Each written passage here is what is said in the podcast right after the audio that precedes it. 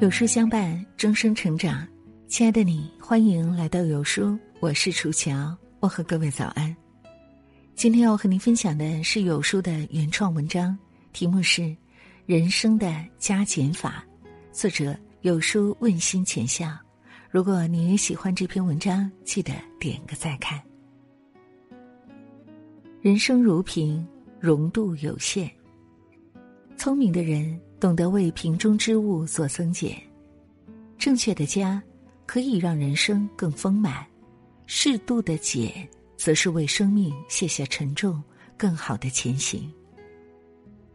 为人生做加法，为生活做减法，这一加一减中，生命的宽与长便有了显著的参差。从出生伊始，我们便在不停的积累。练习生活的技能，学习专业的知识，温习与人的相处，这让我们的生活得以充实。为人生做加法，才能体味到更多的细腻滋味。增加洒脱。人生一世，每个人都有属于自己的时区，亦有属于自己的前进步伐。睿智的人懂得调整自己的心态。看淡别人的目光，洒脱处之。一如绘画大师齐白石，齐白石并非命运的宠儿，他从小体弱多病，不能务农，在家人的安排下，他踏入木工行业的大门，但短短三个月的时间便被师傅送回来。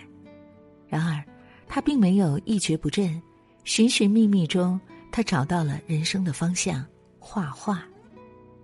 家人不支持，他没有过多纠结，选择了一边读书学画，一边卖画养家。旁人冷落他、嘲笑他，他也不去计较，洒脱一笑，继续坚持自己的节奏，终成一代大师。每个人的生命中有幸福，就有苦难；有称心如意，便会有求而不得。明白自己的内心。坚守初衷，勇敢的走下去，便是一种幸运。至于命运设置的坎坷，他人无意的压力，不妨多一些洒脱，淡然处之，一笑而过。增加慈悲。人到了一定年纪，经历了太多的人情冷暖，心也变得愈加柔软。所谓慈悲心，就是对他人心怀善意。正所谓，心怀慈悲，万物可亲。这样的人，心中有四季，四季有繁景，哪怕路遇荒芜，也能安然自得。一生都大红大紫的艺人刘德华便是如此，心怀慈悲，福报自得。当年张卫健因投资房产失败，面临破产时，刘德华帮他渡过难关。一位身在内蒙的歌迷写信给刘德华，说自己这辈子没钱坐飞机去参加演唱会，希望下辈子能好好看一场刘德华的演唱会。他便不顾团队阻拦，把演唱会开到了内蒙。歌王李克勤在人生低谷，连演唱会都无法举办时，刘德华一句“我帮你解决”，让李克勤踏上事业转折路。做了很多好事的刘德华，却从未夸耀过他的所作所为。但这样的他，在自己的内心感知着幸福，在别人的心里闪烁着光芒。不所求回报，亦不想以善易善，这才是真正心怀慈悲的人。内心的丰厚，让生命也变得厚重。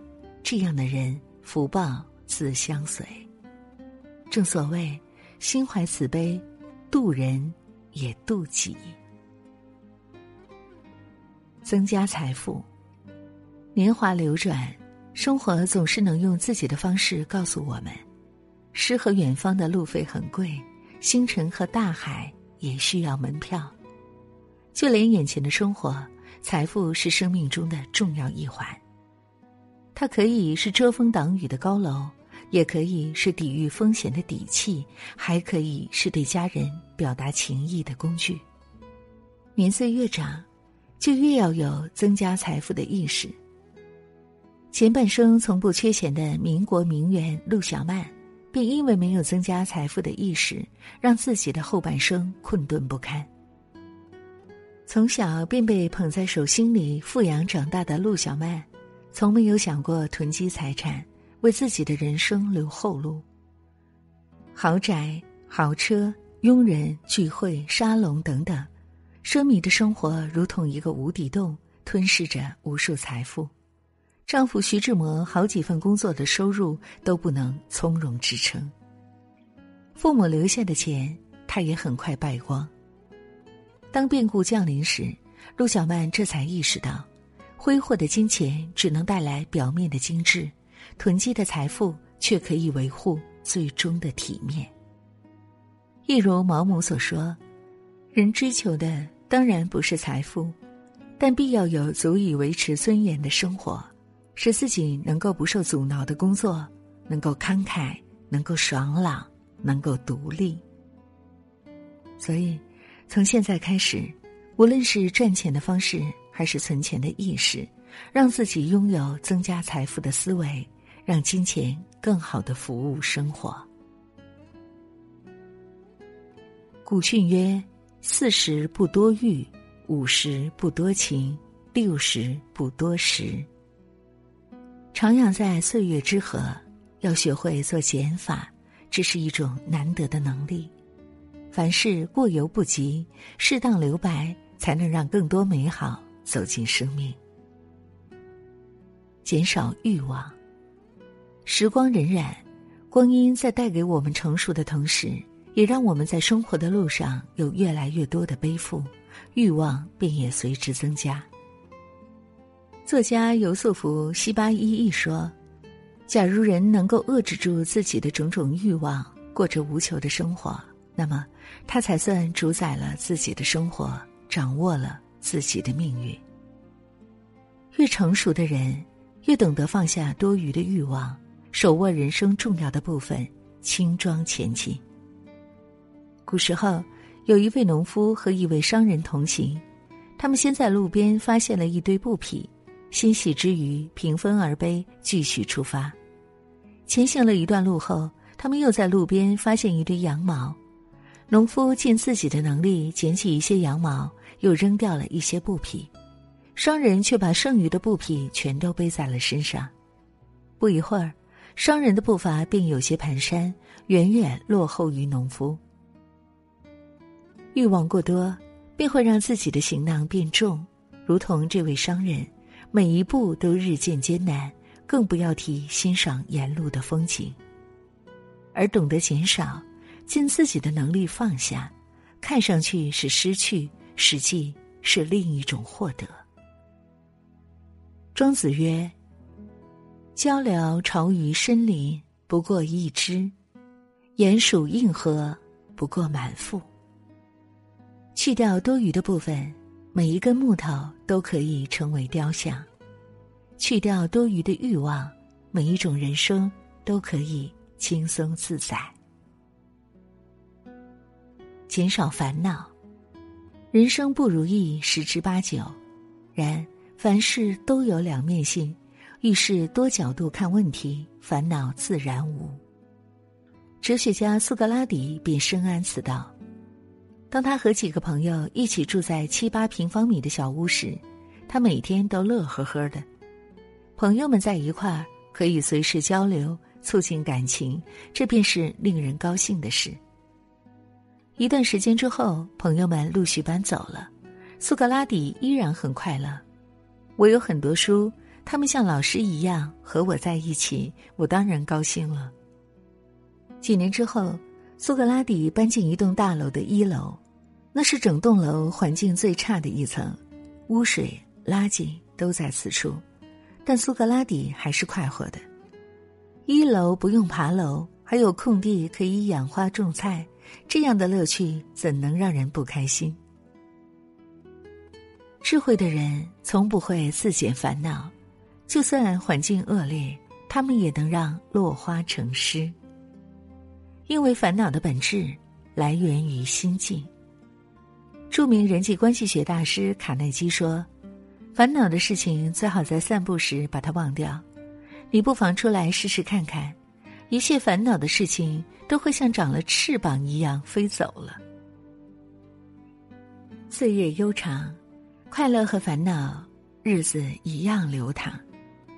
不妨换个角度看世界，变个心态看问题，让烦恼少一点，让快乐多一点。减少放纵。年轻时候，我们常常肆无忌惮的挥霍着身体，熬着漫长的夜，喝着深夜的酒，但是第二天起来依然精神抖擞。